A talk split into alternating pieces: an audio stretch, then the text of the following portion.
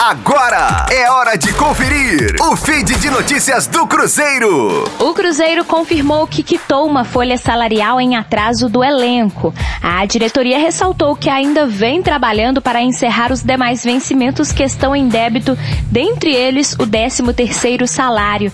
Além dos vencimentos em atraso do profissional masculino, o clube também deve a funcionários do administrativo, categorias de base e também o futebol feminino. O dinheiro veio em boa hora. Afinal de contas, o time estreia no Campeonato Mineiro no sábado contra o Uberlândia e o valor, mesmo que seja uma obrigação por parte do empregador, é uma motivação a mais para os atletas, além de um sinal de que o Cruzeiro quer mudar a situação complicada que viveu na temporada passada, quando os atletas chegaram a não se concentrar pela falta de pagamento de salários. Rosane Meirelles com as informações do Cruzeiro na Rádio 5 Estrelas.